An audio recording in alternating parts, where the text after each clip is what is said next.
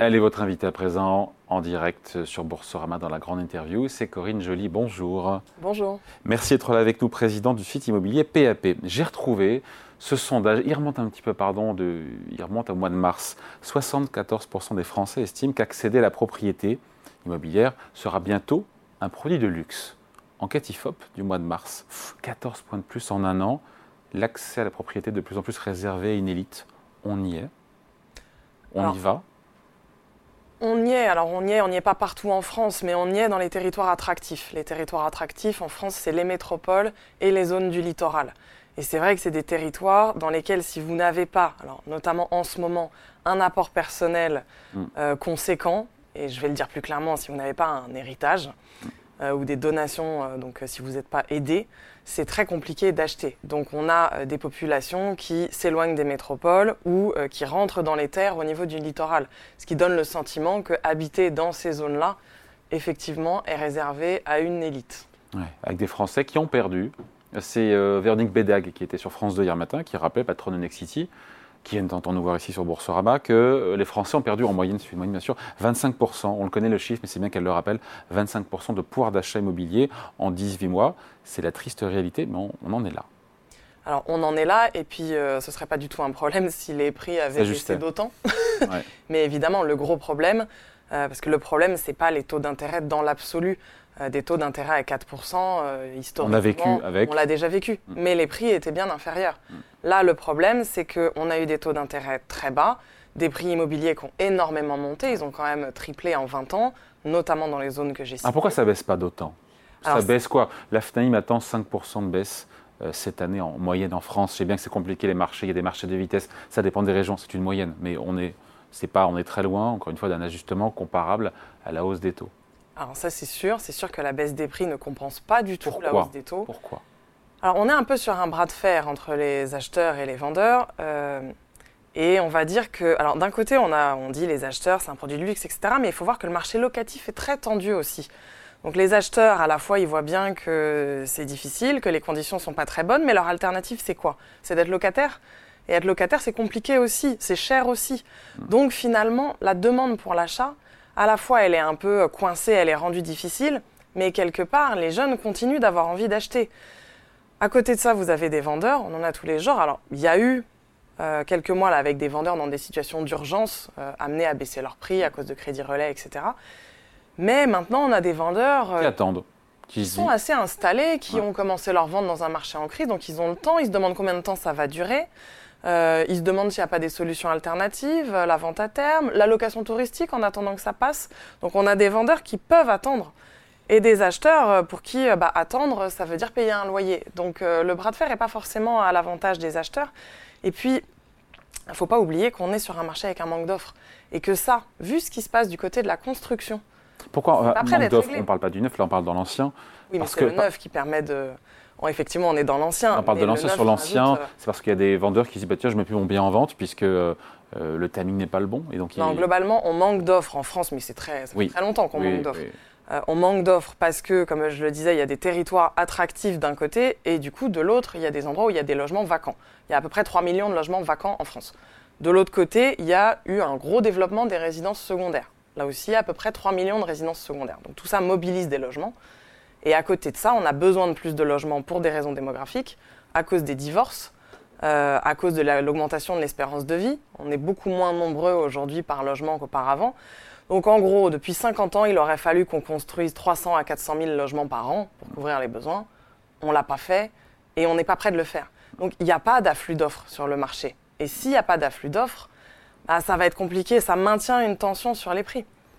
On parlait hier, on sait on parlait hier de la production de crédit, les taux de refus. On sait que le gouverneur de la Banque de France a dit ouais, il faut qu'on commence à regarder un petit peu le taux de refus des banques. On sait qu'il y a le HCSF, le comité de, euh, stabilité financière, qui se réunit début décembre pour éventuellement apporter de la flexibilité aux conditions d'octroi des crédits immobiliers par les banques. On, sait qu'il y a des règles euh, qui sont voilà 25, pas plus de 25 ans, pas plus de 35% de taux d'endettement par rapport aux revenus, avec des flexibilités à hauteur de 20%. Pardon, c'est un peu technique, mais voilà. Euh, on sait que Bruno Le Maire est favorable à plus de flexibilité. On dit du côté de la Banque de France, ça coincerait un peu. Qu'est-ce qu'il faudrait faire là? Il y, a, une marge de manœuvre à apporter euh, en plus aux banques, plus de flexibilité? Je pense que les banques ont déjà de la marge de manœuvre et qu'elles l'utilisent pas complètement. Donc, c'est-à-dire que là, pour l'instant, elles sont quand même euh, elles-mêmes euh, prudentes, elles-mêmes assez frileuses, parce qu'il y a un contexte économique aussi qu'on vient de voir qui n'est pas forcément euh, idéal et qui rend pas spécialement optimiste. Donc, les banques sont prudentes. Après, de toute façon, du côté des acheteurs, il y a aussi, vu les taux d'intérêt, vu leur capacité de financement actuelle, il y a aussi un problème de de choix. Et puis il y a un point dont on n'a pas parlé, qui est quand même aussi en ce moment euh, un peu critique sur le marché, c'est toutes les questions des passeurs thermiques. Oui. Euh, qui ah, il se passe quoi? Parce qu'on entend un peu tout ah. son contraire.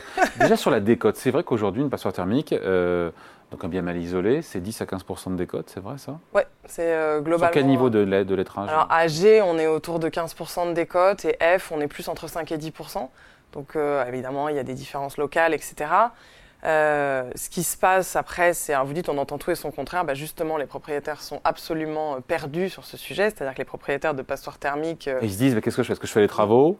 Et pour le coup, ce sont eux qui acceptent le plus de baisser leur prix parce qu'ils n'ont pas le sentiment que leur prix de vente, c'est une question de marché et que ça va remonter. Ils se disent au contraire, d'ici 3-4 ans, ça va être encore pire. Donc certains ont quand même un petit peu l'impression d'avoir une patate chaude entre les mains, et donc c'est eux qui acceptent le plus facilement de baisser leur prix.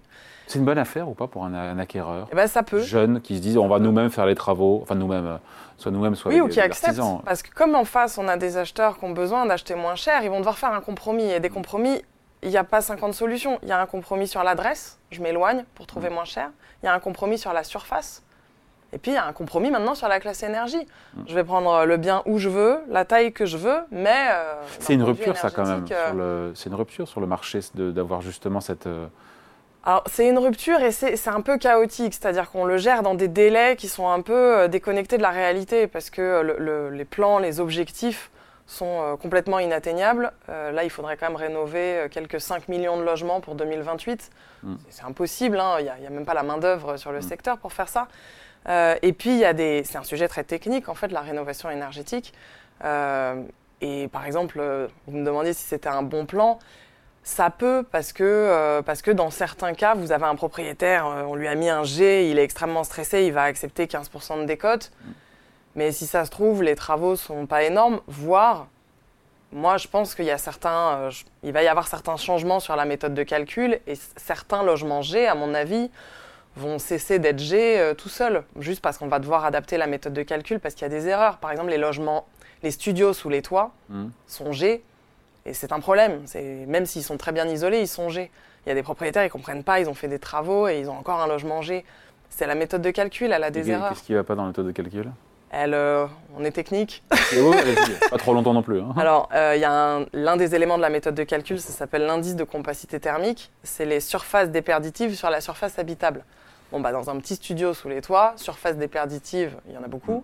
Surface habitable, un peu. Moins.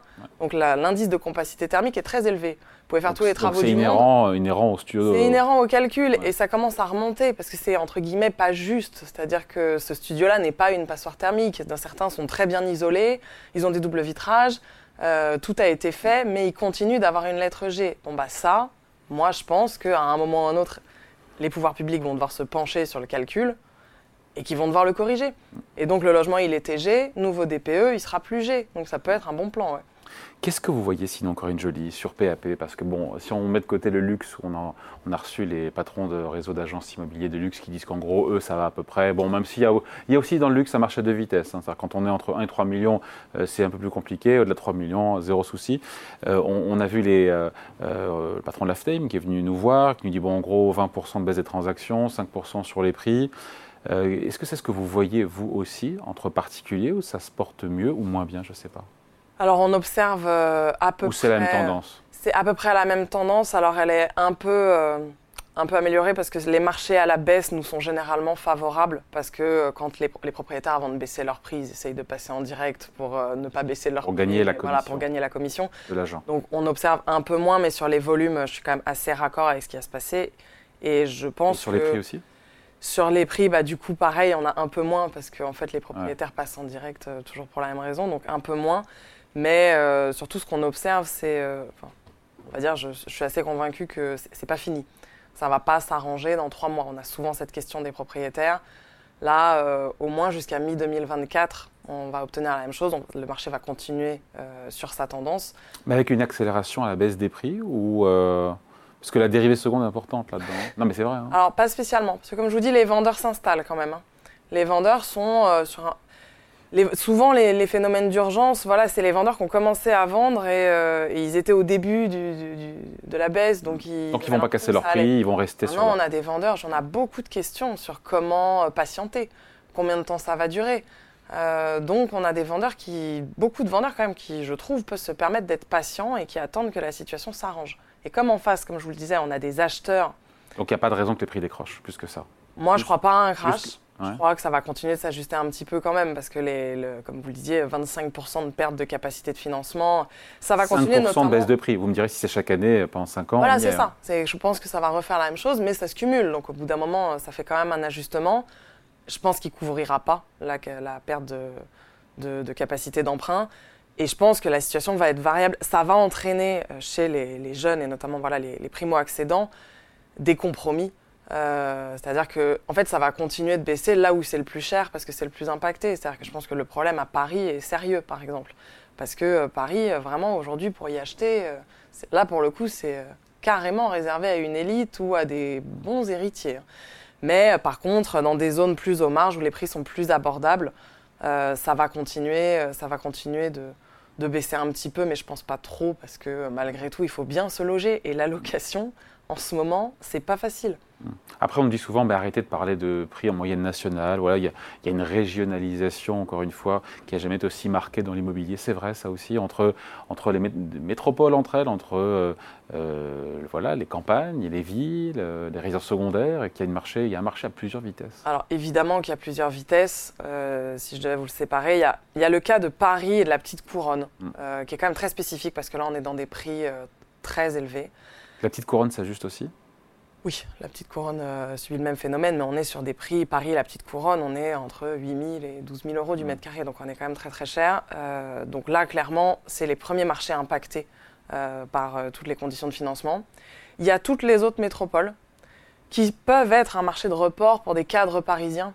Beaucoup de cadres parisiens veulent aller dans une autre métropole où ils vont trouver à peu près le même mode de vie mais à un tarif qui est tout de suite mm. beaucoup plus abordable, puisque juste derrière Paris, les métropoles les plus chères, c'est Bordeaux, Nice, Lyon.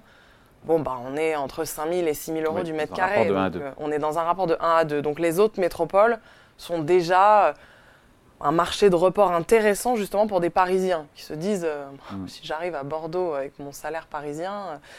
Après, il y a les zones rurales qui pâtissent quand même de leur dépendance à la voiture, parce que pour le coup, Aujourd'hui, voilà, c'est l'augmentation des coûts de l'énergie a quand même et des coûts de l'essence a quand même euh, mis un coup sur ces marchés-là parce qu'on voit bien qu'être dépendant de la voiture, c'est un risque financier.